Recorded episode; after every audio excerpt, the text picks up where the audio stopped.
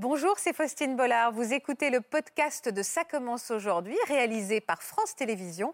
Bonne écoute à vous. J'étais en possession de stup dans ma chambre. Donc la fois où ma maman est tombée sur euh, ce morceau de shit, Elle a réagi comment? Elle a appelé la police.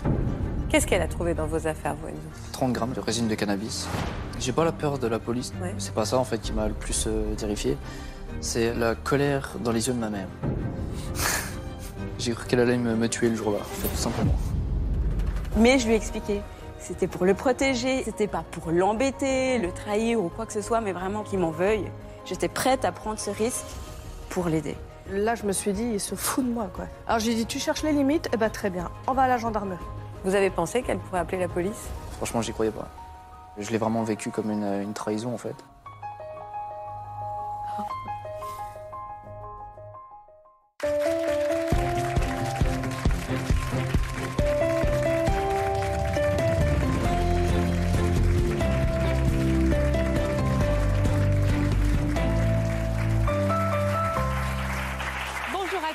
Et bienvenue pour la suite de notre semaine spéciale consacrée à la justice et aux faits divers. Aujourd'hui, nous allons écouter le témoignage rare de deux jeunes qui avaient tout pour eux, mais qui ont décidé un jour de prendre peut-être la mauvaise voie. Nous accueillerons ensuite leurs mamans qui se sont retrouvées totalement démunies en voyant leur fils plonger dans l'illégalité.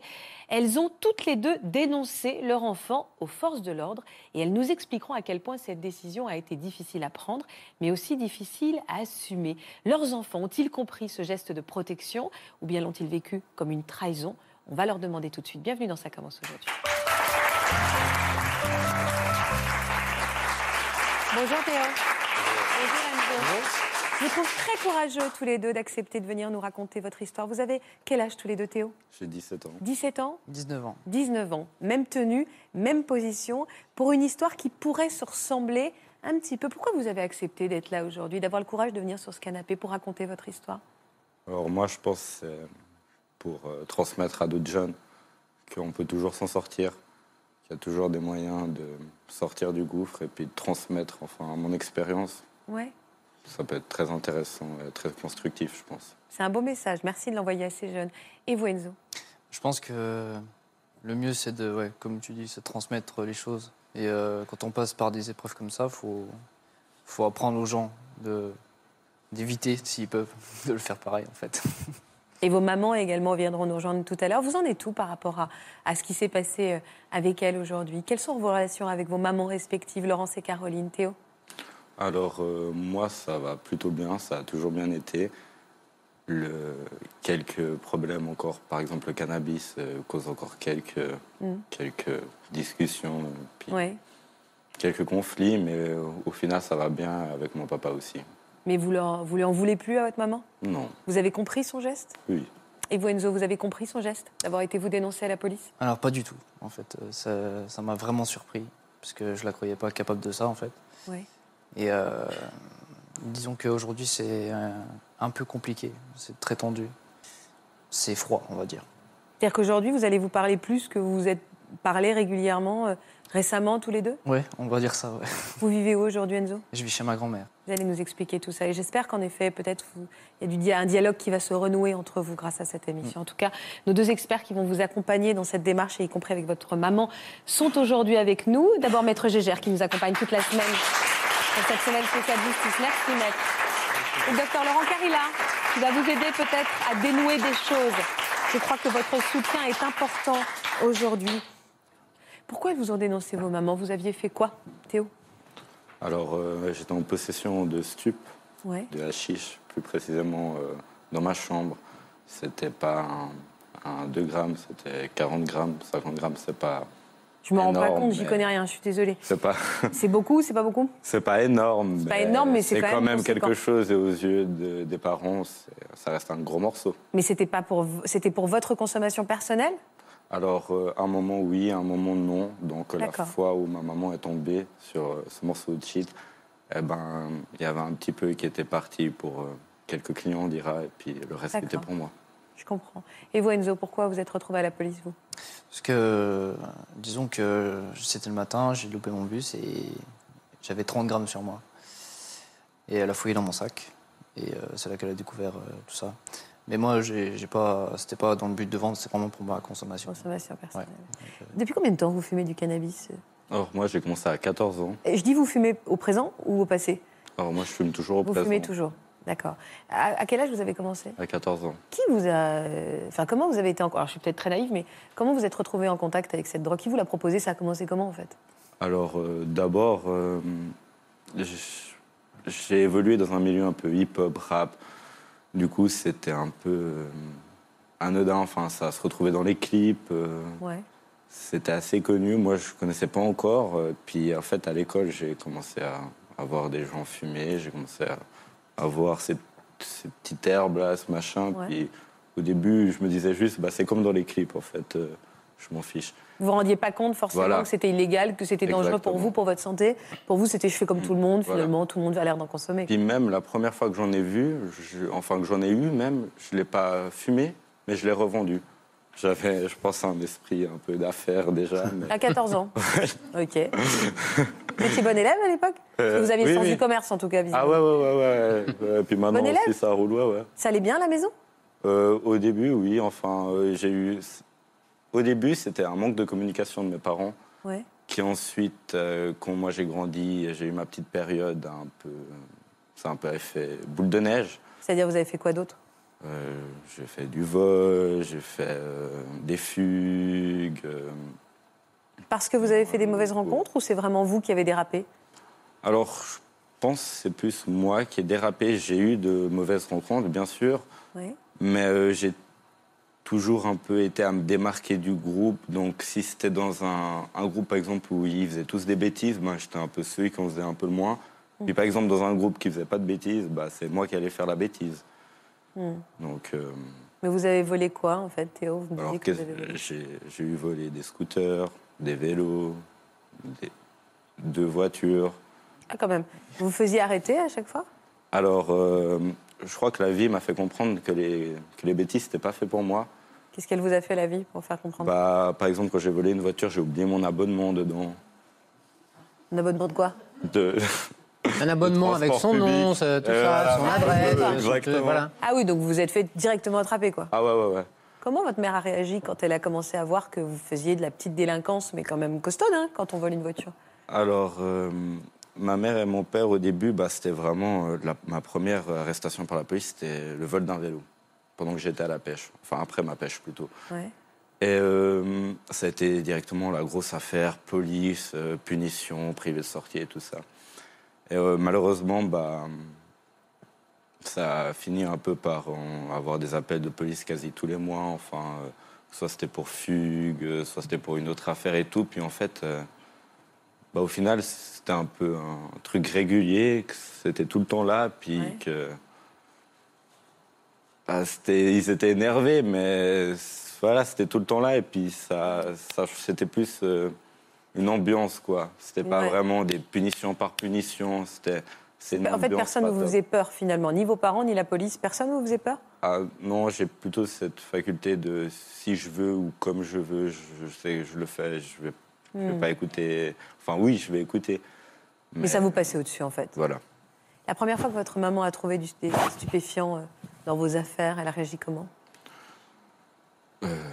Mal, très mal. euh, elle me disait que c'est pas pour moi, que j'ai des capacités, que c'est bête de les nuire euh, avec euh, de la drogue, euh, qu'elle était complètement contre ça. Elle est restée dans le dialogue à ce moment-là avec vous? Elle est restée dans le dialogue, oui, bien sûr. Et du coup, vous avez l'impression que c'était pas si grave que ça. Vous l'avez pris au sérieux, ces menaces, son discours?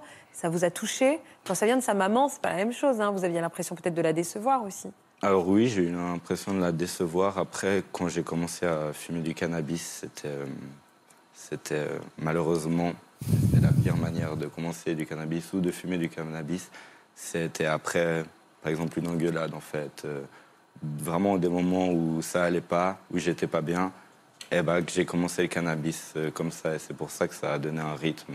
Pourquoi vous dites c'est le, pire moment, pire Parce que Fumer quand on a des problèmes, fumer quand on a plein de choses dans la tête, ça ça va pas. Enfin, ça fait ressasser plein de choses. Il y a de la paranoïa qui intervient. C'est c'est pas bien. Puis en fait, quand on prend l'habitude de justement qu'on se gueule avec sa mère et du coup, on va fumer. La première fois que j'ai fumé, c'était après une engueulade avec ma mère. Donc on va fumer. Bon, en fait, à- du coup, à chaque fois qu'on va s'engueuler avec sa mère, ben, on va les fumer après. Et justement, c'est ça qui. Cercle n'allait pas. vicieux finalement. Exactement. Cercle vicieux. Donc la première fois qu'elle vous, elle vous prend la main dans le sac, euh, grosse dispute, grosse discussion, elle prend des mesures pour vous empêcher que ça se reproduise ou pas? Alors, euh, les premières fois, non, pas directement. Je pense qu'elle s'est pas dit que c'était si grave que ça. Je pense, euh, enfin, oui, que c'était grave, mais que c'était pas régulier ou encore. Du coup, elle a. J'ai eu des engueulades, j'ai eu de la punition. Elle a discuté avec mon père, elle a parlé euh, à un psy que j'avais à l'époque, mais euh,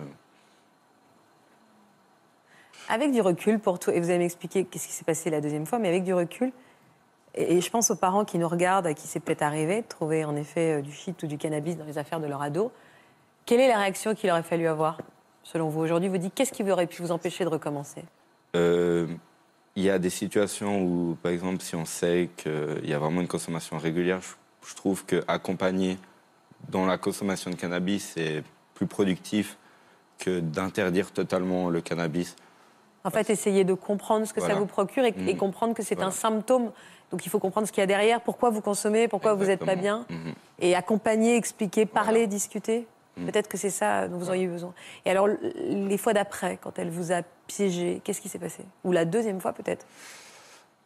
Bah, la, la deuxième fois qu'elle a vraiment trouvé du matos, c'est elle a appelé la police pour qu'ils euh, viennent euh, récupérer. Bah. Vous avez compris tout de suite? Elle l'a fait devant vous, appeler la police? Alors non, j'étais pas chez moi, j'étais chez mon père parce que mes parents sont séparés. Je vis une semaine euh, chez l'autre. Garde alternée Et exactement. Et du coup, j'étais euh, chez mon père et euh, bah, je, je crois, je sais plus si c'est par appel ou par message. euh, ma mère me transmet comme quoi euh, bah, elle a appelé la police parce qu'elle a retrouvé un, un morceau de hashish et puis qu'ils sont venus à la maison et puis que. La police a débarqué chez Voilà. vous, chez votre père Ouais, mais chez ma mère. chez chez ma votre... mère. Ah oui. Mais pendant que j'étais pas là. Et du coup, bah, j'ai pas vu les policiers et tout. Et suite à ça, j'ai eu une convocation au commissariat. Vous y avez cru quand on vous a dit, maman, ta mère a appelé la police Ah ouais. C'est votre père Vous l'avez cru? Ah ouais, clairement, direct. Qu'est-ce que vous avez ressenti? Alors, j'ai pas ressenti de la trahison parce que, en me mettant à sa place, je comprends le fait de vouloir protéger son enfant. Après, euh, c'est sûr que pour moi, ça n'a pas été forcément la bonne euh, manière. Mais euh, je n'en- je n'en ai pas vraiment voulu niveau éthique. C'était plus, euh, bah, j'ai perdu un peu beaucoup d'argent, mais bon, voilà. Vous avez été condamné Vous avez été condamné, Théo Alors euh, oui, suite à toutes ces petites infractions, j'ai été condamné. J'ai toujours un peu eu de motivation dans la vie et puis euh, mes petites occupations qui m'ont qui m'ont un peu porté bonne étoile, par exemple à la justice. Donc euh, je me suis en sorti avec un sursis ou avec quelques journées de travaux d'intérêt général. Et Mais Aujourd'hui, vous avez un casier? Aujourd'hui, euh, oui, j'ai un casier qui, normalement, s'effacera à 18 ans. Il y aura quelques petites traces quand même. Mais... euh, Ça vous fait peur, ça, d'avoir un casier? Quand un jour vous allez chercher un boulot, qu'on va peut-être vous demander euh, si vous avez un casier judiciaire vierge, de devoir vous justifier de ce qui s'est passé? Clairement, ça me, fait, ça me fait peur. Après, moi, ce que je pense personnellement, c'était que mes difficultés d'avant bah, soient mes forces de demain. Et c'est avec ça que j'ai envie d'avancer. Enfin, je me dis plus que, d'accord, j'ai fait des bêtises et tout, mais si je peux prouver que par ces bêtises, je m'en suis en sorti, puis j'en ai pris dans la tête, bah, je pense que c'est plutôt positif. C'est fini aujourd'hui? Enfin, vous m'avez dit vous consommez encore un peu, mais le reste, c'est fini? Alors franchement, oui, c'est fini. Même des petites bêtises où je me suis pas fait attraper, ben, j'en ai pas à l'esprit. Récemment, j'ai encore eu la police qui est venue chez moi pour une perquisition d'incendie criminel. Mon père est en train de péter un plomb, ma belle-mère aussi. Mais au final, j'étais un peu tout calme parce que je comprenais pas ce qui m'arrivait. Puis... Et vous avez rien à voir là-dedans? Et j'ai rien à voir là-dedans. C'est la seule fois où j'ai eu un peu rien à voir là-dedans et que j'en suis content. Mais depuis, non, j'ai en fait mes occupations me prennent un, un grand temps et puis ouais, ça me passionne que j'ai pas envie de faire de. de Ça vous fait peur, la police? Ils vous font peur ou pas du tout? Alors en Suisse, vu que moi je viens de Suisse, euh, la police me fait pas vraiment peur. C'est pas, euh, je pense pas que c'est la même chose qu'ici chez vous en France, mais euh, Quoi, Ils sont plus cool, les policiers suisses? Alors euh, ils sont, euh, ils sont pas forcément plus cool, mais ils sont. Alors, je connais pas les policiers de chez vous, mais. Ouais, J'essaie de savoir si un ado aujourd'hui, parce que moi, de mon ép- à mon époque, me retrouver face à un policier, je pense que je me serais liquéfiée, j'aurais été tétanisée. La police qui arrive chez moi, je serais traumatisée. J'ai l'impression que, et je peux peut-être me tromper, la jeunesse d'aujourd'hui a moins peur de la police, mais c'est pour ça que je vous posais cette question? Vous, ça vous fait pas peur? La police qui débarque à la maison, ça vous fait pas peur? Alors, la première fois, euh, c'est sûr, j'aurais les chocottes, mais je pense. On s'habitue, quoi. en Voilà, fait. malheureusement, on s'y habitue. On s'habitue. Euh, Enzo, comment vous réagissez à ce que vous entendez? Vous reconnaissez un petit peu dans ce que dit Théo? Vous avez deux ans de plus, vous, Enzo Oui, c'est ça. Euh, disons que je pense pas pareil que lui. C'est alors euh, j'ai j'ai pas la peur de la police non plus. Ouais. C'est vrai que disons que c'est pas ça en fait qui m'a le plus euh, terrifié. C'est euh, la colère dans les yeux de ma mère. j'ai cru qu'elle allait me, me tuer le jour-là, en fait, tout simplement. Ça, ça vous a fait peur, Enzo? Ouais, voilà. Qu'est-ce qu'elle a trouvé dans vos affaires, vous, Eh ben, en fait, euh, 30 grammes j'avais. Ouais. de, de résine de cannabis, parce qu'il y a deux, il y a deux formes de cannabis. Il y a l'herbe en elle-même, donc euh, appelée la weed, tout ça, et il y a la résine, donc euh, le shit, le hashish, tout ça. Et, Dans euh, votre chambre? euh, Non, non, non, c'était dans mon sac. En fait, euh, j'allais partir à l'école et euh, j'ai prétexté avoir oublié euh, mon devoir d'art plastique. et euh, pour aller justement chercher euh, ce qu'il fallait. J'aurais dû dire biologie. Euh, ouais, non, j'en faisais pas de la biologie. du coup, euh, bon, voilà, un peu bête, euh, j'ai paniqué, tout ça. Euh, ma mère me demande de me montrer justement le devoir en question. Et euh, bah, évidemment, j'en avais avait pas. rien, il y en avait pas. Donc je commence à fouiller dans mon sac. je me dis, merde, qu'est-ce que je vais devenir? Et, euh, et puis du coup, elle m'a dit, elle a senti qu'il y a eu une embrouille et, et elle m'a dit, tu vides ton sac. Donc j'ai vidé mon sac et euh, donc elle a trouvé le. Il y avait un morceau comme ça, quoi. Donc 30 grammes. Et donc. euh, elle Quelle a été sa réaction? Elle est tout de suite rentrée dans une colère absolument noire? Ah oui, ouais, ouais. Je l'ai vu dans ses yeux, ça a monté, euh, c'est monté d'un coup. Et puis, euh, je me rappelle, quand elle m'a emmené dans la salle de bain, elle m'a dit Tu vides ton sac. Donc, j'ai tout vidé, tout ça, et elle a dit C'est bon, cette fois tu vas, tu vas chez les gendarmes, je t'y emmène. Qu'est-ce que vous avez ressenti? Le chagrin de la décevoir? La peur? Que Vous me dites, j'ai eu peur de ma mère. Vous pensez que de la... enfin, c'est la déception, c'est quoi? Qu'est-ce que vous avez ressenti vraiment, Enzo Bah, disons qu'avec ma mère, depuis mon enfance, c'est pas une grande confiance qui règne entre nous. On, on aimait bien se s'embêter, on va dire. Et euh, depuis tout petit, c'était un peu euh, chaotique notre relation. Chien et avec- chat, quoi. Oui, voilà, c'est ça, exactement. Donc, euh, c'est pas vraiment de la déception, parce qu'il n'y avait déjà pas de confiance à la base. Mais euh, non, c'était vraiment la colère qui m'a. ouais. J'ai vu dans ses yeux que là que, que j'allais un peu loin. Vous avez pensé qu'elle pourrait appeler la police? Non. Non, non. C'est pour vous, vous êtes dit, jamais ma mère me dénoncera à la police? Ouais, parce que je parlais beaucoup avec des amis à l'époque et puis euh, ils me disaient non, machin. Ils oseraient pas. Une mère elle pourrait Elle pas oserait oser. pas, en fait. Voilà. C'est quoi? C'est une maman qui est censée nous protéger. Jamais elle va me mettre entre les griffes des forces de l'ordre, quoi. C'est ça. ouais. Je Et vous pensiez jamais qu'elle oserait faire ça? Non, franchement, j'y croyais pas. Donc du coup, vous ressentez quoi quand finalement vous voyez qu'elle va vous dénoncer? Euh, bah, c'était un mélange de, de peur, enfin, c'était même de la terreur en fait, Euh, parce que je me dis euh, se faire dénoncer par sa propre famille, c'est, chaud quand même. Et il y avait de la peur, il y avait beaucoup de colère aussi, parce que je l'ai vraiment vécu comme une, une trahison en fait. Ouais. Et Les liens du sang étaient plus- devraient être plus forts dans votre tête. ouais, c'est ça. Vous n'avez pas pensé une seconde qu'elle le faisait pour votre bien, parce qu'elle se sentait démunie Je voyais pas du tout comme ça en fait, parce que je fumais énormément.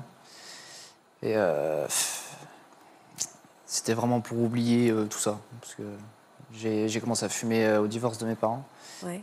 Donc j'ai vécu 5 ans chez mon père, et puis j'étais à 30 joints par jour à l'époque. Ouais. Donc je, me, je me défonçais, quoi. J'étais blanc, j'aurais pu faire The Walking Dead, quoi. Vous voyez, vous voyez votre maman pendant cette période où vous avez habité chez votre papa Vous continuez à garder du contact avec votre maman? Alors justement non, je l'ai pas vue pendant 3 ans, ma mère. Et j'ai recommencé à prendre contact avec elle euh, Pourquoi vous l'avez pas vue pendant trois ans, votre maman? Parce qu'on s'est vraiment euh, pris la Embrouillé tête, en fait. Ouais. Avant de partir vivre chez mon père, on s'est... C'était vraiment violent, quoi. Bah Et euh, Elle vous a manqué, votre maman? Pendant trois ans, non. Mais il y a un moment où on a besoin de sa mère, en fait. C'est c'est plus fort que la colère. C'est- Donc, euh, C'est vous qui êtes revenu vers elle ou c'est elle qui est revenue vers vous? Non, c'est moi. Je l'ai appelée un jour, euh, et puis euh, elle s'y attendait pas du tout. Pour lui dire que vous lui manquiez? Ouais, Qu'elle vous manquait, pardon voilà. Je lui ai dit, bah écoute, est-ce qu'on peut se revoir? Puis, du coup, on, on a commencé à se revoir tout doucement les week-ends. Au début, le premier jour, on allait se voir dans un café. Et, et après, j'ai commencé à venir chez elle les week-ends, tout ça, une semaine sur deux. Ça vous a fait du bien de la retrouver? Sur le coup, ouais. Mais aujourd'hui, il y a eu à nouveau un clash. C'est ça. Je pose une question, pardon, très terre à terre avant qu'on accueille vos mamans qui doivent être bouleversées euh, de vous entendre parler. C'est impressionnant de voir ces enfants parler, dire des vérités comme ça aussi fortes sur votre relation à la télévision. Mais est-ce que une maman, pardon, c'est une question un peu folle, est-ce qu'une maman se rend complice euh, de, de- de- des actions de son fils si elle ne dénonce pas Parce qu'avoir une telle dose de, de, de, de hashish, de cannabis à la maison, c'est illégal. Si la maman ne le dénonce pas, on peut se retourner vers sa maman si ça se fait Non, être complice, ça veut dire permettre la réalisation de l'infraction par une fourniture, soit de moyens, soit d'éléments. C'est-à-dire, ou bien euh, vous allez voler euh, une banque, je fournis le véhicule, la voiture qui va vous permettre d'aller voler la banque, je suis complice. Là, la mère, elle est simplement cohabitante avec la personne. Il n'y a pas Et à partir du moment où la, la police ne peut pas démontrer que la mère était informée et savait, il n'y a pas de Ça pas difficulté. non, il n'y a pas de poursuite possible contre les parents. On va accueillir tout de suite Laurence et Caroline,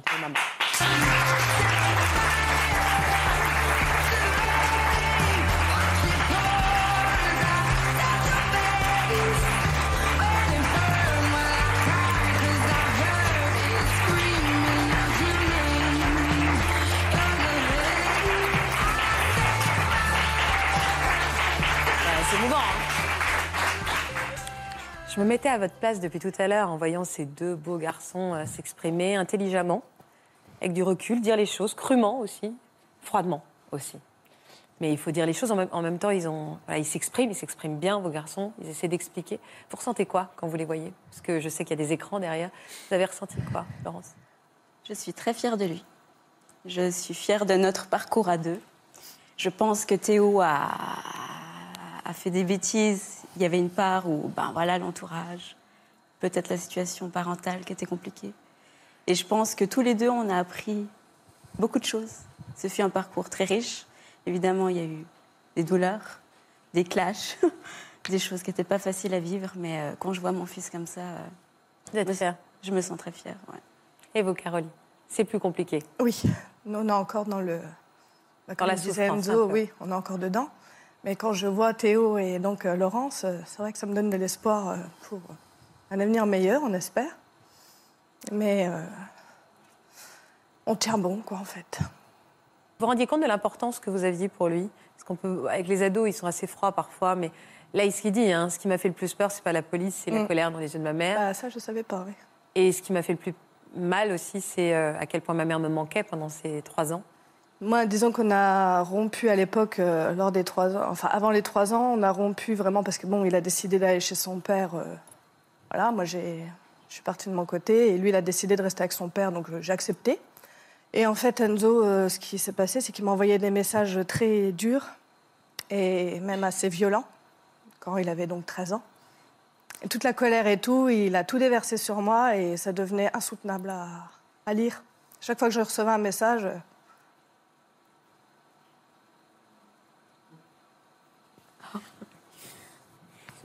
Prenez votre temps. Je comprends. Très bien. C'était des messages de colère, j'en avais conscience. hein. On se met toujours. euh, bon, bah voilà, c'est un ado, il est en colère, faut pas trop écouter. euh.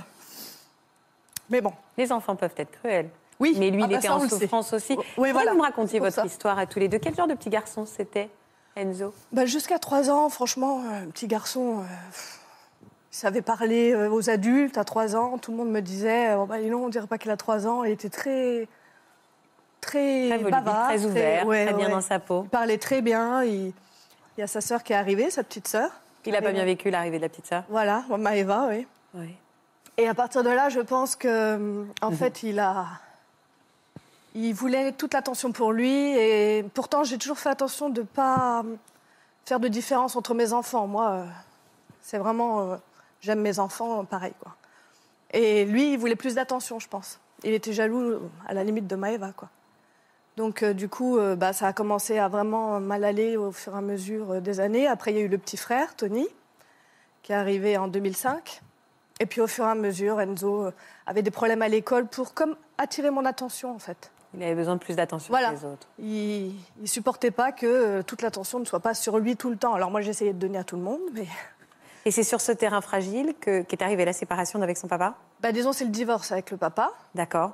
Tony et Maëva, eux, sont venus avec, euh, avec euh, mon mari actuel et moi, du coup. Donc, je les ai élevés. Et c'est là où je disais que Enzo m'a dit qu'il voulait partir avec son père. Je me suis dit, bah, écoute, c'est pas plus mal. Voilà, tout le monde était, on va dire, euh, on avait un peu partagé le travail. Mais c'était difficile, hein, bon j'imagine, de voir son garçon. euh, Et vous avez dit quoi là? J'ai entendu, Ouais. vous avez dit bon débarras. mais vous dites sous le ton de l'humour, mais en fait c'est comme ça que vous l'avez vécu. Pour Ouais. vous, euh, votre Euh, maman, c'est un peu euh, débarrassée, quoi. Parce que j'étais euh, très turbulent, ouais. Mais vous pensez, pour vous, elle aurait dû s'accrocher, quoi.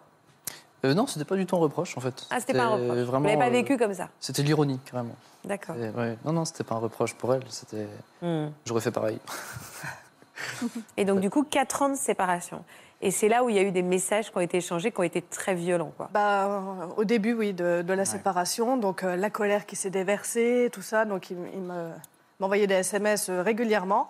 Et à un moment, donc, euh, quand je pleurais tout ça, j'avais donc ma fille et mon fils Tony qui me soutenaient énormément, mon mari euh, actuel aussi. Il y a une scission dans votre famille, c'est-à-dire qu'il y avait Ouais, deux voilà. clans, quoi. hein. Ouais. Mm. Et du coup, euh, j'ai eu du mal à me, à me construire avec ça. Et j'ai dit à Enzo un jour, euh, arrête de m'envoyer des messages, ça sert à rien, donc euh, on coupe les ponts. Vous étiez sereine avec cette décision? Parce qu'une maman qui dit à son fils euh, m'écris plus, il faut que je protège aussi Ouais. ce que j'ai à la maison. C'est ça. C'est un, c'est- c'est c'est compliqué quand même à Oui, assumer. oui. Oui, oui, je l'ai fait pour, euh, pour le bien-être à la maison parce que c'était invivable. Nous, on- Donc, euh, Et vous aviez plus du tout de nouvelles d'Enzo? Vous saviez pas du tout comment il allait? Non, comme il allait, je ne savais pas. Par contre, ce que j'ai toujours fait, c'est le surveiller à distance. Et il vous manquait? Euh, J'étais tellement occupée avec euh, Tony et Maëva, je vais vous dire sincèrement que c'est passé très vite pour moi. Manquer, oui, à certains moments. Par exemple, il y avait une chanson de Jean-Jacques Goldman. Puisque tu pars, à chaque fois que je l'écoutais, bah, je pleurais dans la voiture. Parce que voilà, elle dit des choses. euh, D'ailleurs, je te l'avais dit. Section d'assaut aussi. Oui, bah toi, c'était toi, section d'assaut. ouais. Avant qu'elle parte. Avant qu'elle parte. Ouais. tu connais. Oui. Mais manquer, euh, non, en fait, euh, ça m'a permis de me reconstruire pendant les trois ans où on ne s'est pas vu. Moi, ça m'a permis de, de reprendre du poil de la bête pour retourner à la bataille après. je pense. Et quand il vous appelle pour vous dire en fait tu me manques maman Enfin, il n'a pas dit ça. Oui, il a pas a dit est-ce qu'on peut se voir? Euh, déjà, Mais ça veut dire ça. le, le jour-là, j'ai été choquée parce que je me souviens encore de- du temps qu'il faisait dehors et tout, tellement ça m'a. J'ai mon garçon, donc Tony, de 14 ans, là, qui à l'époque avait 10 ans. Il me téléphone pour me parler des devoirs, parce qu'on était parti avec euh, mon mari, euh, je sais plus où, et il rentrait de l'école, il devait faire ses devoirs et tout, puis il me téléphone pour me dire qu'il est bien arrivé à la maison, je vais faire mes devoirs et tout. Ok, d'accord. Il raccroche, deux secondes après le téléphone qui ressonne, et là j'entends Allô, maman. Alors que mon fils avait euh, une voix de, de gamin, le premier, hein, Ouais. Tony, il avait une voix de. Il n'avait pas mué. hein. Il n'avait pas mué, quoi. Et là, euh, allô, maman. Alors, j'ai dit, qui c'est? Je ne reconnaissais pas, je me suis dit, c'est une erreur. Il me dit, c'est Enzo. Ah, je lui dis, bah oui, c'est maman, alors. Et puis, je lui dis, qu'est-ce que tu veux? Parce que je croyais qu'il allait m'en remettre une, une dose, on va dire. Et du coup, il m'a dit, euh, bon, j'ai entendu dans sa voix que ça tremblait, tout ça. Je lui dis, qu'est-ce qui se passe? J'ai cru qu'il y avait quelque chose de grave. Qu'il était arrivé quelque chose de grave. Donc, euh, je lui dis, qu'est-ce qu'il y a? Et puis c'est là où il m'a dit, euh, voilà, j'aimerais savoir si on pourrait se revoir. Alors, je lui dis, ah bon, pourquoi? Bah, Il me dit, parce que je regrette, euh, tout ça. J'aimerais qu'on parle. Et vous étiez contente de le retrouver quand vous l'avez vu? Hum, pour dire vrai, euh, j'avais peur. Je me suis dit, est-ce qu'il va pas me faire du mal pour se venger? Est-ce que c'est pas une tactique pour me faire du mal? En fait, quand je suis allée au rendez-vous, j'ai dit à mon mari, euh, à David, si dans deux heures tu, je donne pas de nouvelles, euh, tu t'inquiètes quoi. T'appelles les flics. hein. Sincèrement, ça m'a, ouais. Mais j'y suis allée parce que je me suis dit, euh, faut pas être parano. Donc j'y suis allée, mais alors devant lui, j'ai pas montré, j'ai fait oh.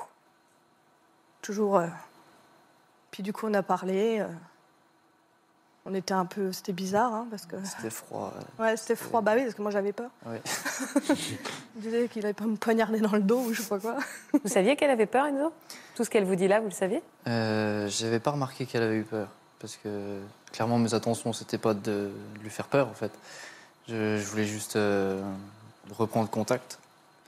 Mais, euh, mais ouais, je comprends que. Je comprends que t'es flippé, ouais. Bah oui. Vous ressentez quoi quand vous dites que votre, votre maman a eu peur que vous lui fassiez du mal? Vous ressentez quoi? Bah, en fait, c'est contradictoire parce que, à la fois, disons que j'ai toujours, euh, j'ai toujours aimé incarner euh, le, le côté sombre depuis tout petit. J'ai toujours eu ce côté, euh, la lumière, je l'écarte et je garde que le noir. Et ça n'a pas changé d'ailleurs.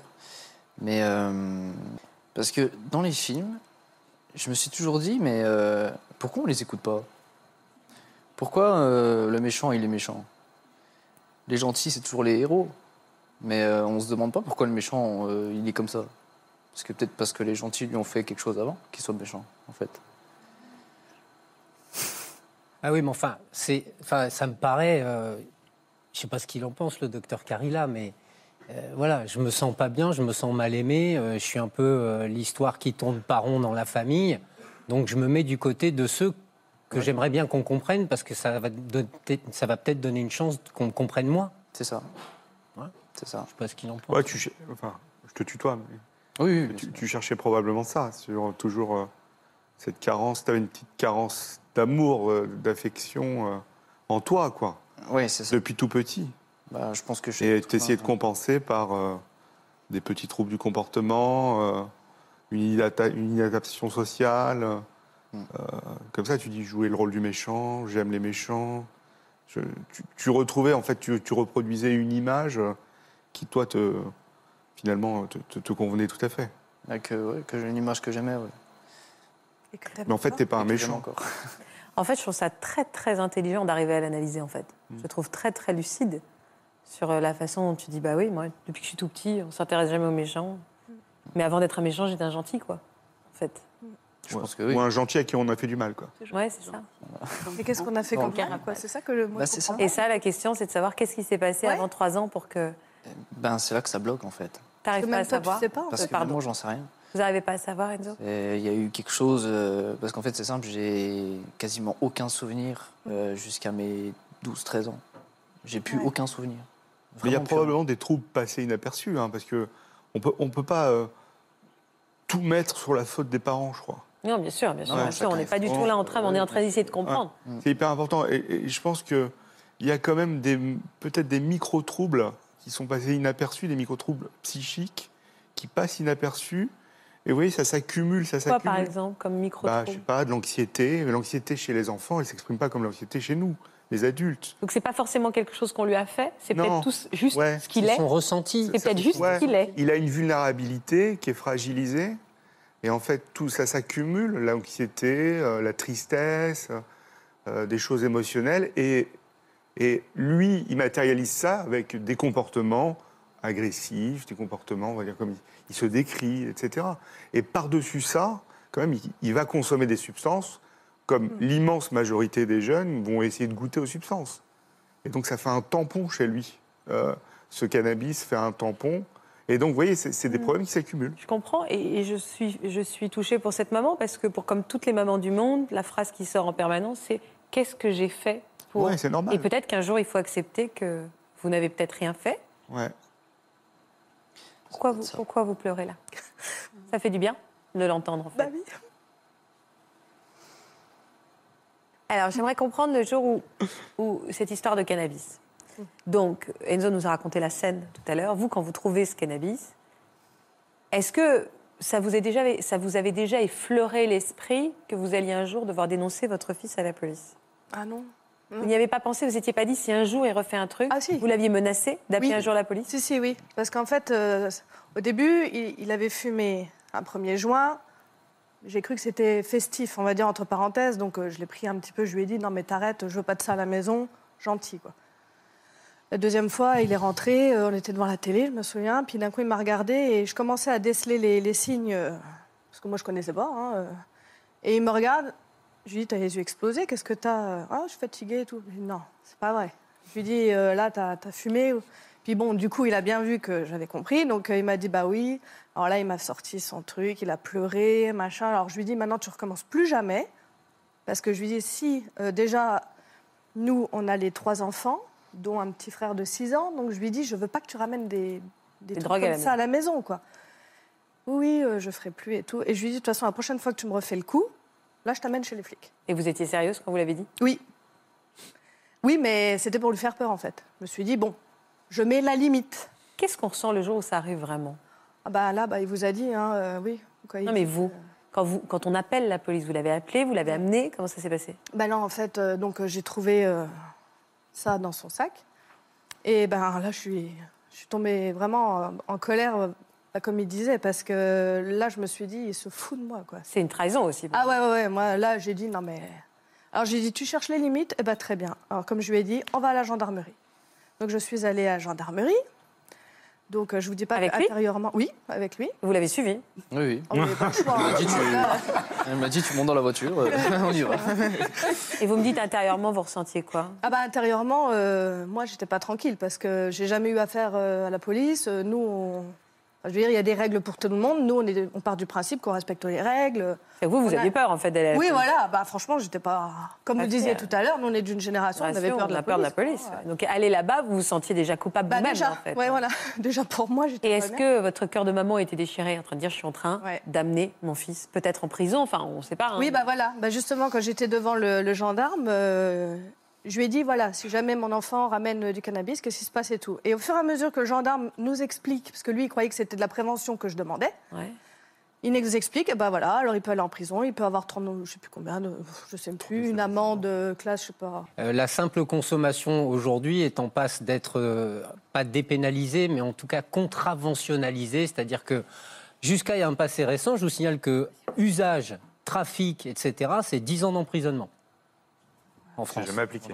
C'était pas appliqué, mais moi j'ai vu des consommateurs récidivants euh, finir par être sanctionnés un peu, un peu lourdement il y a quelques années. Aujourd'hui, c'est devenu une contravention, à la condition que la dose que vous avez sur vous corresponde à une dose de consommateur. C'est sûr que si vous avez 200 grammes dans la poche et vous dites c'est pour ma consommation personnelle, ça passe Ça passe pas, non, forcément. Voilà. Pour, euh, alors pour Enzo, mais pour Théo, euh, Théo qui a vendu, euh, en France, euh, ça passe pas du tout, du tout, du tout. Hein. Ça, ça passe pas du tout. C'est effectivement des peines d'emprisonnement qui peuvent être prononcées dès la première Ferme. fois. Alors avec sursis, la première fois, souvent ce sont des sursis avec mise à l'épreuve, c'est-à-dire que on essaye de faire en sorte de, que le jeune soit obligé à faire des soins, ou en tout cas à justifier de sa non-consommation pendant une période de temps suffisante pour estimer que peut-être il a pu se sevrer par rapport à ça. Mais le vrai problème, de toute façon, on, vit dans un, dans un monde qui n'a pas encore compris que pour qu'il n'y ait plus de drogue, c'est pas qu'il faut qu'il n'y ait plus de trafiquants, c'est qu'il faut qu'il n'y ait plus de toxicomanes. Donc il faut s'attaquer à la source du problème qui fait que ces jeunes sont mal et à un moment donné vont chercher des dérivatifs, quels qu'ils soient. Et si on s'attelle à cette tâche-là plutôt que de réprimer ce qui est parfaitement inutile, parce que quand vous arrêtez trois dealers en bas d'une cité, ils ne sont pas dans le quart de la police qu'il y en a déjà trois autres. Donc c'est pas comme ça qu'on va, y, on va y arriver. Par contre, se poser la question de savoir pourquoi Théo, pourquoi Enzo, à un moment Oui. donné, ont eu besoin d'aller chercher un dérivatif, je pense que c'est Oui, la bonne question à se poser. Parce que justement, ce que moi je demandais au gendarme quand il, il passait son audition, je lui ai dit mais qu'est-ce qu'on peut faire euh, nous les parents, je veux dire, parce que ça se passe au lycée, hein, et il nous a dit de toute façon euh, on coupe une tête, il y en a deux qui repoussent. hein. Donc euh, c'est pas, bah, comme vous dites, c'est pas, c'est les parents qui ont des enfants euh, consommateurs qui doivent euh, bah, faire attention à leurs enfants et prendre la- le problème à la racine. Mais les parents peuvent se faire aider et les enfants peuvent se faire aider. Oui, Il y a des sûr. centres maintenant Oui, de jeunes consommateurs qui permettent, Ouais. même important si euh, personne ne veut se soigner, on peut avoir des informations. Mais le C'est problème, c'est que oui. c'est- partout, en fait. C'est ça le truc. On va dans tel tel lycée, c'est partout. Oui, complètement. Il y en a tous les gens. Oui, mais regarde, plus dans regarde, lycée. on a- il y a de l'alcool partout. C'est pas pour ça qu'on est tous par terre euh, 24 heures sur Ah non, non, 24. c'est sûr. Il y a quand même Mais je veux dire, 49 000 c'est- morts par an. Oui, le, d'accord. Bah, alors, ok. le plus, quoi. J'ai jamais vu une société qui s'est protégée en interdisant les produits. Ça, je suis d'accord avec toi. Voilà, ça n'existe pas. Et en France, on est le pays où il y a le plus de répression autour du cannabis et on est le pays le plus consommateur d'Europe. Absolument. Ça a été un électrochoc d'aller à la police ou pas, Enzo? Franchement, non, c'est pas ça qui m'a. Alors c'est quoi? Ben, euh, dans la voiture, euh, je me rappelle, c'était très froid, voire même glacial en fait. Et euh, j'arrivais pas vraiment plus à décrypter ce que tu pensais, vraiment. Il y avait comme une barrière invisible. C'est, disons qu'il y a un mur qui s'est construit en, très rapidement, à partir du moment où, elle a découvert ce que j'avais. Elle m'a dit tu montes dans la voiture, on va à la gendarmerie. Et là, il y a eu ce mur directement.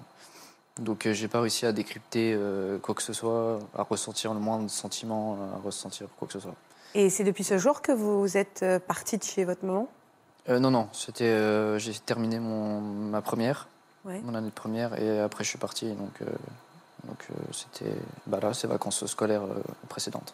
Juillet. Et aujourd'hui, Ouais, pourquoi c'est aussi tendu entre vous? Parce qu'on sent que vous êtes aimants tous les deux. Je sens, Enzo, que vous avez envie de vous rapprocher de votre maman. Oui, à, la fois oui et non en fait. C'est, Pourquoi? c'est paradoxal, je sais, mais c'est je t'aime moi non plus. Tout simplement. Il y a. Ouais, mais ça, c'est toi qui le provoque. Ouais. Parce que moi, dire- j'attends que ça, de- d'avoir une vie enfin tranquille, quoi. Je sais pas pourquoi. Il y a ce- toujours, comme il dit, c'est c'est un pas en avant, deux pas en arrière, quoi. ouais, c'est ça. Vous lui en voulez de quoi? D'avoir fait ça, clairement. Vous avez eu une peine de prison ou de, une peine d'intérêt général, tout ça? Vous avez eu des choses à faire? Euh, Non, c'est en peux- Ouais, c'est en cours. C'est en cours? Je peux Mm. pas trop en parler justement parce que Et pourquoi vous lui en voulez autant d'avoir été à la police? Parce que euh, enfin je pense que c'est le sang quoi. Enfin c'est je- moi je veux dire euh, si plus tard mon fils il, il découvre 30, grammes- 30 grammes dans son sac, jamais je l'amènerai à la gendarmerie. Bah, il prendrait une sacrée raclée, c'est Bah, clair. c'est mais, mamie qui l'amènera, alors. mais, hein? C'est Non, moi qui l'amènera. Je suis habituée, maintenant, c'est bon. Parce mais que pour vous, c'est euh, comme si elle vous aimait pas? Non, pas vraiment. Je dirais plus que c'est. euh, Comment dire ça? Je l'ai ressenti comme euh, une envie de, de me pousser à bout, en fait. De se débarrasser de vous? Non, non, Non, plus. non. Non, non, vraiment une envie de, de voir mes limites. Sauf que le problème, c'est que j'en ai pas vraiment, quoi. Est-ce que tu as imaginé qu'elle t'emmenait chez les, chez les gendarmes pour euh, finalement faire en sorte que ce soit toi qui dise bah, on arrête tout, on se voit plus euh? Tu croyais qu'elle provoquait ça? Euh, Il y a ouais, un petit peu, ouais. C'est peut-être là que vient le de la colère, je t'en veux. ça. Mais parfois, tu sais qu'on peut se tromper. Hein. Ah oui, on peut On se peut penser des choses qui ne sont pas Ils sont exactement le reflet de la réalité. C'est pour ça que si on parle, c'est mieux. Ah, Bah, bah, justement, c'est ça. Moi, j'ai toujours engagé le dialogue avec lui, hein, c'est vrai. oui, on a toujours. Je, je fais que de parler avec lui. euh, justement. Vous n'avez jamais fait de thérapie familiale? Ben, je l'ai amené euh, depuis tout petit au CMPP. Non, non, mais- ça. ensemble. Ensemble. ensemble. Ah, non. Familiale Non, non. Non. Bah non, c'est vrai que non. bah, C'est une, serait une idée. Hein. Oui, c'est vrai. Mais c'est vrai que depuis tout Maintenant. petit, on est, on est beaucoup dans la communication. Enfin, Bah ouais, vous communiquez là, de- c'est quand même Ah verbal. oui, on quoi. communique. euh, Enfin, moi, j'avais l'impression. Enfin, j'ai toujours ouvert le dialogue. euh, Ça peut mais partir en, en cacahuète. Quoi. Vous seriez prêt aujourd'hui à aller voir quelqu'un ensemble pour renouer un peu de dialogue Euh, en privé? Franchement, je sais vraiment pas. Je- Ça vaut la peine. Mais elle te convient pas, cette situation? Non, c'est vrai. Donc il faut trouver un moyen de la changer. Après, on peut tout essayer. Personne n'est obligé à quoi que ce soit. Tu peux essayer et si ça le fait pas, ça le fait pas. Enfin, je pense que c'est un jeu que tu mets en place. Euh, Moi, j'ai pas envie de participer, quoi. Vous êtes envie des de- candidats parfaits à la thérapie familiale. Ah oui, impeccable. C'est Si, vous pouvez tous partir, on va se laisser Ouais, le bah docteur s'occuper. Moi, j'ai même envie de m'occuper de vous. Je fais pas de thérapie familiale, mais c'est euh. Oui. Ouais, idéal, quoi. Oui, bien sûr, Laurence, parce qu'on. on- J'ai- je- parce que ça me touche beaucoup euh, ce qu'ils vivent et, et- et je sens effectivement qu'il y a de l'amour. Et, et de mon expérience, si je peux vous juste donner un conseil d'expérience, Mhm. c'est vraiment peut-être, il y a la thérapie, mais c'est c'est aussi peut-être de partager une activité autre. J'ai essayé ça. Ouais. J'y avais pensé. J'ai essayé justement parce que, comme je dis, vu que je, je fais ça avec mes autres enfants, quand il est venu à la maison, euh, donc cette année, là, tu te souviens qu'on a été au cinéma, regarder Assassin's Creed par exemple. Ah, oui, oui. Est-ce que c'est c'est- c'est Parce toi qu'il adore. Ouais. euh, c'est- Ah ouais, c'est toi qui Wow. Vous faites quoi tous les deux avec euh, tous les deux là? Quelle activité vous partagez Qui nous? Ouais. Ben, euh, on a fait du ciné, on a fait, bon ça c'est basique, on a fait quoi? De la pêche, il m'a appris à pêcher. Pêche. ah oui. Euh, Du rap? non, Pas avec la maman. non, non, alors Ouais, elle a fait de ça... la chanson. Mais disons, ouais, puis bon, le rap, quand j'avais 16 ans, ça allait, mais après... euh, Waouh. Regardez la pêche. C'est bon, hein Ah, on, va essayer de voir, on va essayer de découvrir aussi quel, quel jeune garçon était Théo à travers ces, quelles- ces images. Regardez. Laurence n'a que 18 ans lorsqu'elle tombe enceinte. Elle donne naissance à Théo et très vite s'installe entre eux une véritable complicité.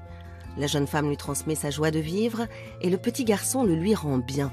Il est rieur et plein de vie, mais également curieux et bon élève.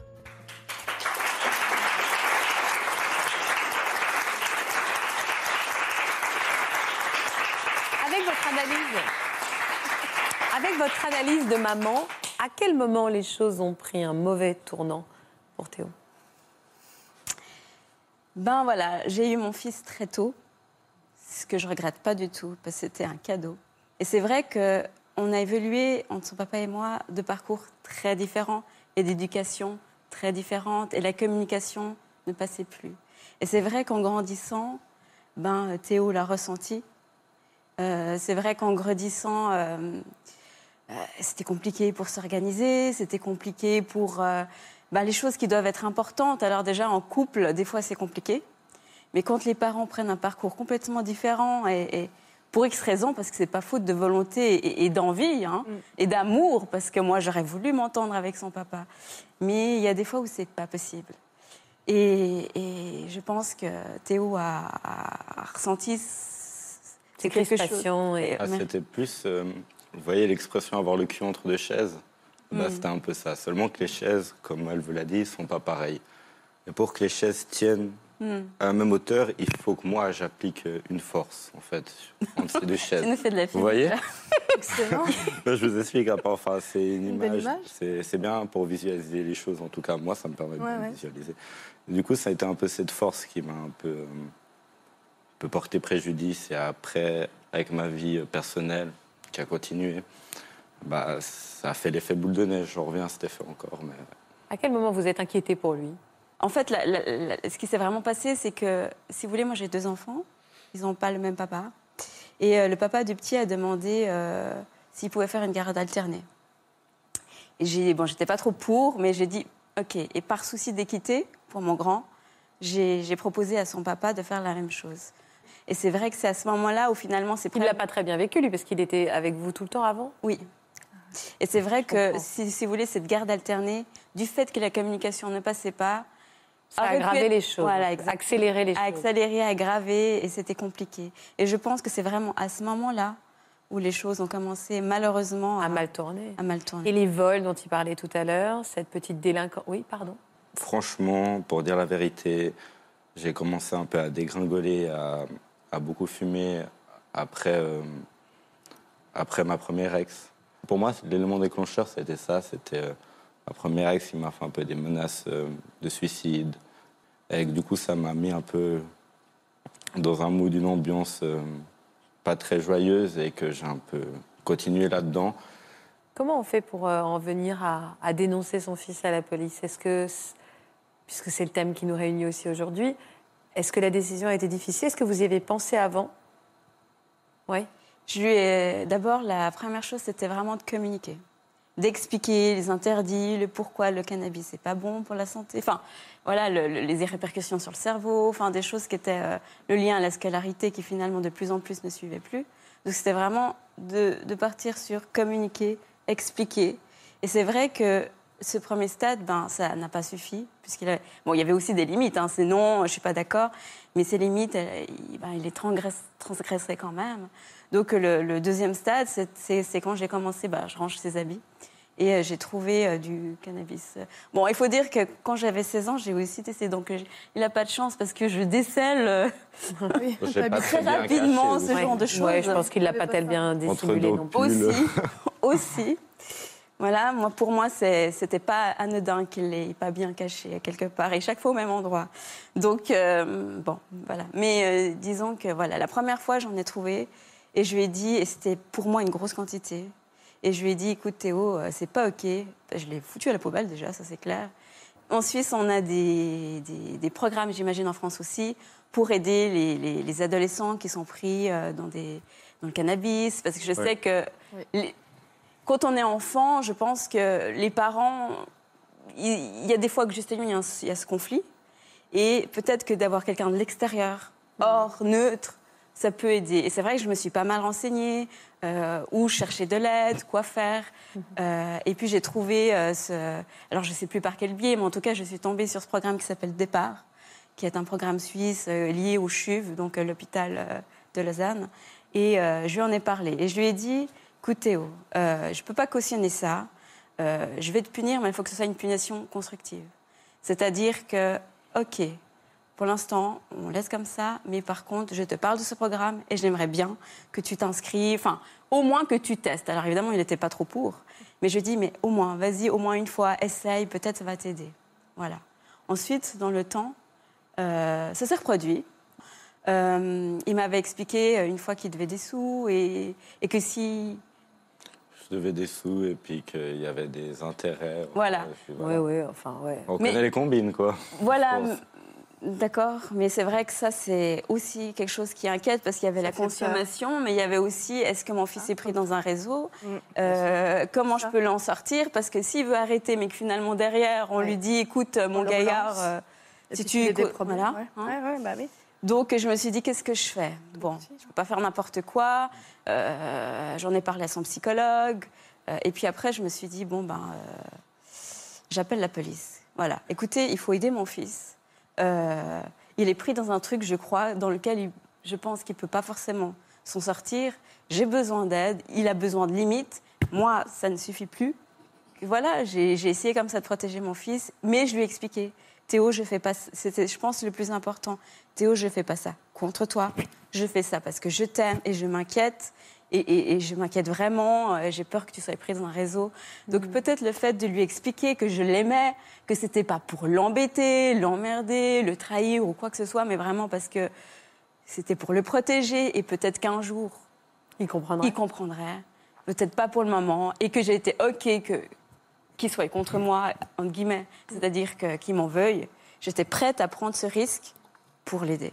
Donc c'était pas facile. Hein Ouais, bien je sûr. vous, je vous raconte comme ça, mais c'était pas facile. Et j'imagine que vos mots résonnent beaucoup dans la tête de Susanna et David qui vont venir nous rejoindre maintenant, qui ont aussi un parcours fort à partager avec nous, avec votre fils. Avec On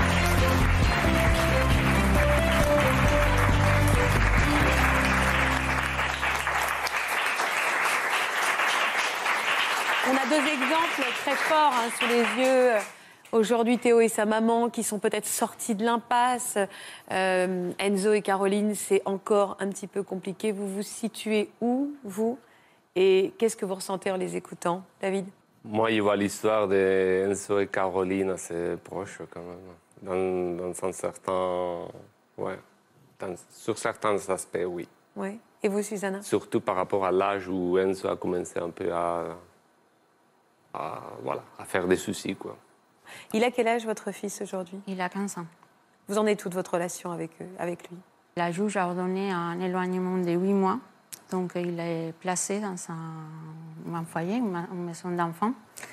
Et, Et qu'est-ce qui s'est passé pour qu'on en arrive là, qu'il soit placé, votre fils? Donc, il y a eu euh, plusieurs interventions de la gendarmerie et de- du SAMU. Parce qu'il faisait quoi? Il est violent, c'est ça, votre fils? Oui, mais la violence physique est presque euh, anecdotique. Disons qu'il est en souffrance, donc il traduit euh, euh, cette souffrance en violence, mais surtout au quotidien, c'est la violence psychologique, l'harcèlement plutôt. Ça a commencé très tôt. hein. Ça, voilà, c'est allé en crescendo. Avec l'adolescence, il a pris le gabarit, donc il se sentait en mesure de faire des choses qu'il ne faisait pas avant. En fait, euh, nous, pendant. En fait, nos, problèmes avec notre fils ont commencé dès qu'il a commencé à marcher. hein. C'est un enfant qui, a, qui avait beaucoup de difficultés pour supporter la frustration. On le voyait tout, tout petit, euh, des crises de colère excessives, euh, beaucoup de problèmes avec la gestion de la contrainte. Et quand il était tout petit, bon, on a fait appel à beaucoup de psychologues déjà pour comprendre. Et bon, il y a eu des diagnostics. Le premier, premier diagnostic posé, c'était à l'âge de 4 ans et demi. C'est quoi le diagnostic- C'était un diagnostic de haut potentiel intellectuel, donc de précocité, on va dire. Et nous, on a- comme il était hétérogène, le bilan, on a mis ça de- derrière le fait que voilà, il y avait un décalage entre l'intellectuel pardon, et l'émotionnel. Et bon, on est, on est resté là, ça a été confirmé à 6 ans et demi, on a continué à avoir des psychologues. On avait l'impression en fait que notre, notre enfant n'acceptait pas sa condition d'enfant, il voulait être papa-maman, depuis tout petit, il voulait tout décider à la maison. Et, et en arrivant au collège, euh, bon, au, fu- au fur et à mesure des années, ça s'est empiré.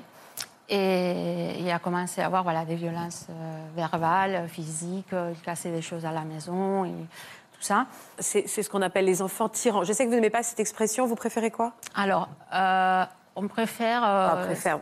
on préfère Syndrome. dire enfant à comportement tyrannique. À comportement tyrannique. Et c'est pas pour Mais- rien, c'est ouais. parce que Non, mais c'est un mot, c'est un mot comme tyran ou tyrannique qui a beaucoup de poids parce que ça implique un jugement. Bien sûr. C'est pas, c'est pas un mot neutre, donc euh, c'est pas les mots qui nous attirent le plus de tout ça. Non, non, bien sûr, c'est parce qu'en fait, on, on a peut-être, ceux qui nous regardent ont, peut-être entendu parler. Mm. En tout cas, en effet, c'est un raccourci d'être présenté comme ça, mais le syndrome de l'enfant ouais, tyran. on parle plus du comportement, euh, enfin, enfant à comportement tyrannique, et souvent, enfin, c'est la démocratie familiale qui est un peu altérée en fait euh, dans ce- cette histoire de comportement tyrannique. Et euh, encore une fois, le comportement tyrannique ou l'enfant tyran, c'est pas un diagnostic médical. Le diagnostic médical, c'est est-ce qu'il y a des troubles déficitaires avec D'accord. euh, l'attention, est-ce qu'il y a d'autres choses quoi. D'accord. D'où la problématique, parce que ce n'est pas une catégorie diagnostique identifiée. Donc nous, quand nous, parents, allons vers les professionnels qui ne sont pas sensibilisés à, la, à cette problématique, et si en plus on rajoute que ces enfants sont très soucieux de- du regard social, très bien adaptés socialement, donc du coup, euh, ce n'est pas visible de l'extérieur, Ouais. ce n'est pas une catégorie diagnos- diagnostique, donc euh, on n'est pas compris, on n'est pas aidé tout de suite. Vous, aussi, vous avez dû aller à la police, vous avez dû porter plainte contre votre Oui. fils Bien Oui. sûr. Ça s'est arrivé suite à une crise euh, absolument banale, euh, dont, banale dans le sens, ça commençait par une banalité que enfin, ça ne mérite même pas d'être évoqué parce que c'était vraiment rien de tout. Euh, mais il s'est levé du, du canapé, euh, il m'a bousculé, il m'a il m'a donné un coup de poing. C'était pas la première fois, c'était la deuxième.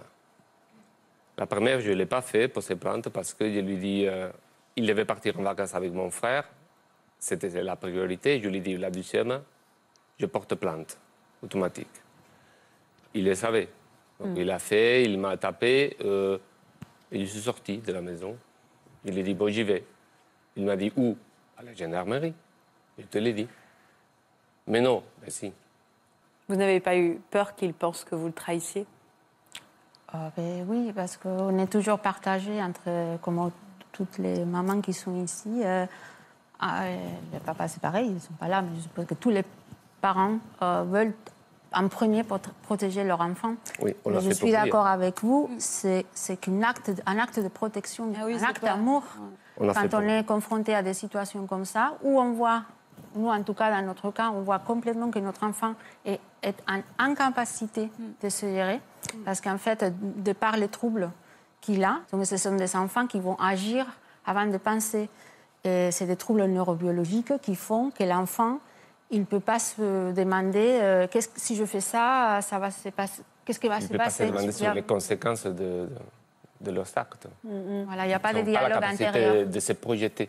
Donc, Bon, du coup, il n'est pas en capacité de. À cet âge-là, euh, Donc- je ne sais pas s'ils ont encore la capacité. Oui, mais quand il y a des Mais quand il troubles. y a le trouble, l'impulsivité est, telle Oui. que, en fait, euh, au niveau cérébral, leur circuit de contrôle ne fonctionne pas bien. Mm.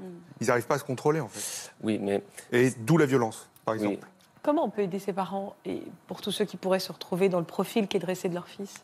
Il y, a, des modèles de thérapie qui empruntent au comportementalisme et à tout ce qui est systémique. C'est le modèle de guidance parentale avec des stratégies de résolution non violentes, en fait. On apprend à des groupes de parents qui sont victimes de violences de leurs enfants à gérer euh, les crises, à différer les crises, à différer le moment, à se, se soutenir mutuellement, à s'entourer de gens et à gérer ce qu'on appelle la désescalade. Vous savez, quand, quand ça commence à être violent, ça monte, ça monte, ça monte, ça monte. En fait, on apprend aux parents à faire descendre les choses tout doucement.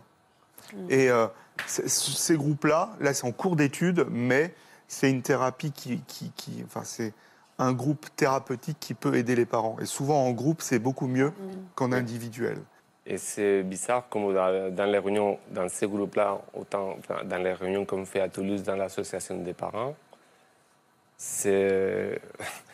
On a passé des années où on se sentait euh, mal compris, euh, Isolé. seul, euh, Seul, isolé. et tout d'un coup, depuis janvier qu'on a lu ça à Montpellier, on s'est trouvé avec des, des parents qui partagent la même expérience que nous, exactement la même. Et c'est absolument. Ouais, ça fait mais mais on, le- on fait ça pour, pour les enfants. Lorsque je suis allé devant le procureur suite à la plainte que- qui, qui a été donnée suite, il lui a dit euh, Bon, euh, est-ce que tu te rends compte la chance que tu as d'avoir des parents qui t'aiment autant pour te dénoncer? C'est un peu la Bien sûr, il a dit oui. Mais après, il était fâché comme tout. Mais c'est important qu'il comprenne ça. Oui, mais fait il n'est pas en capacité de comprendre avant d'avoir une prise en charge adaptée. Exactement, parce que la juste- première étape, c'est d'aider- de guider les parents, mais à terme, c'est changer le comportement des parents pour faire, eux, changer le comportement de leurs enfants et que- qu'ils prennent conscience de leurs troubles. Avec en parallèle une prise en charge de l'enfant. Exactement. Bien sûr, Voilà, bien sûr. Donc, Oui, euh, donc- le but de, de cette association donc, est de justement soutenir les parents qui sont isolés et c'est aussi sensibiliser les acteurs médicaux, sociaux, juridiques pour accompagner les parents, pour aider ces enfants qui sont en souffrance. Elle ressemble à quoi votre vie aujourd'hui, Théo? Euh, ma vie aujourd'hui est plutôt bien occupée, tellement occupée que mes temps libres, c'est mes occupations. Donc, euh, je tiens un magasin euh, de vêtements avec euh, des amis à moi qui ont mon âge. On est quatre à tenir ce magasin de vêtements. On fait de la personnalisation et customisation de textiles. Parce que maintenant, ce que les gens cherchent dans la mode, c'est ce qui est exclusif, ce qui est rare, ce Ok, que personne a. Du coup, on fait ça. Euh, J'ai aussi une entreprise de pêche, comme vous avez pu voir, c'est un de mes loisirs, où maintenant, en fait, je fais des cours de pêche. J'initie les gens à la pêche en sensibilisant la faune, ouais, en apportant un aspect de sauvegarde, en fait, de protection, vraiment. Je travaille dans un bar. J'ai comme. euh, Ah ouais, un vrai entrepreneur, un vrai entrepreneur. Et, et, et vous, Enzo Moi, je suis toujours lycéen, malgré mon âge. Parce que j'ai perdu beaucoup de temps. J'ai fait trois secondes, en fait. Euh, donc, euh, c'était en partie dû à mon père et, d'une autre partie dû à mon manque de motivation, en fait. Donc, euh, j'ai fait une seconde, j'ai fait une troisième hôtellerie, une seconde hôtellerie. Après, je suis parti sur une seconde administration. Ouais, c'est ça. rien à voir, vraiment rien à voir. C'est vrai qu'on a toujours besoin de sa maman pour se souvenir des études qu'on fait. Toujours la vie de sa mère. un peu. Marqué, Et euh, donc après, Je je. tiens à dire que moi, euh, ça, c'est à l'époque où Ouais, tu il avait plus de contact avec moi. Ouais. C'est son père qui a fait ça. Donc ça fait qu'en fait, il le changeait de spécialité tout le temps. Et moi, quand je l'ai revu, il était en apprentissage général, d'électricité générale. Bah, Donc en fait, chaque année, enfin, quand je l'ai retrouvé, il me disait Ah, bah, j'ai une super idée, euh, cette fois, je vais aller en électricité générale. Bah, je dis Ouais, super. Et puis après, toi, nous faire quoi Euh, Il a voulu être papetier, plein de choses. Et du coup, après, quand j'ai, je l'ai repris à la maison, quand je l'ai repris en, en main, entre parenthèses, il voulait rechanger encore de spécialité. Je lui ai dit non. Et à un moment donné, il faut passer la première. Mais vous faites du rap aussi Oui. Ah bah ça, c'est une grande carrière devant qui peuvent s'ouvrir. Non mais je, je rigole pas. Bah, disons que les parents ils sont plutôt réticents à ce sujet, on va dire. Euh, disons que c'est pas un métier. hein, pour, euh, à leurs yeux, c'est pas un métier. Bah, disons qu'il faut penser. Mes parents me disaient qu'animateur Voilà. télé, c'était pas un métier. Oui, vous avez- si vous aviez entendu ce que Faustine a pu entendre Voilà. quand elle a dit qu'elle C'est allait comme faire de la aujourd'hui le débat de youtubeur est-ce que c'est un métier, est-ce que c'en est pas un? Euh, Ça a été prouvé, c'en est un. Donc faut, je pense que c'est un débat réglé. Mais euh, disons que quand quelqu'un est passionné par, par ça, qui écrit des textes euh, chaque jour, qui est en grade 2, 3, c'est qu'il y a vraiment, je veux dire, il y a vraiment la passion. Quoi. Il y a vraiment la passion. Et c'est très important d'avoir des passions. juste. Il y a plein de jeunes Je me qui suis n'ont. intéressée à ton. Oui, c'est vrai. Bah oui, mais je veux dire, tu. Tu... Thérapie familiale. Thérapie familiale. Thérapie familiale.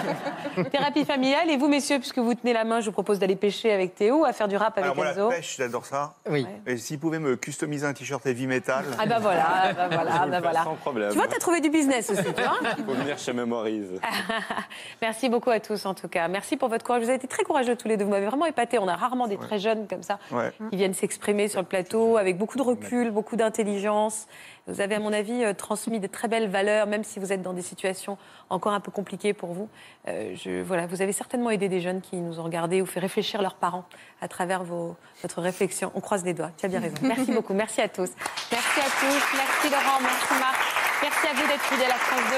On se retrouve demain pour une nouvelle émission. Je vous embrasse. Passez une belle après-midi sur France 2. Merci pour tous ces échanges quotidiens. Vous aussi, comme nos invités, venez témoigner dans Ça commence aujourd'hui. Vous êtes marié, mais vous entretenez une liaison extra-conjugale et votre conjoint est au courant. Vous avez dû faire un choix entre votre mari et votre amant. Vous êtes aujourd'hui toujours en couple avec l'un et ami avec l'autre. Vous aviez une liaison et vous êtes tombé enceinte de votre amant. Si vous êtes concerné, laissez-nous vos coordonnées au 01 53 84 30 99 ou par mail ou sur le Facebook de notre émission.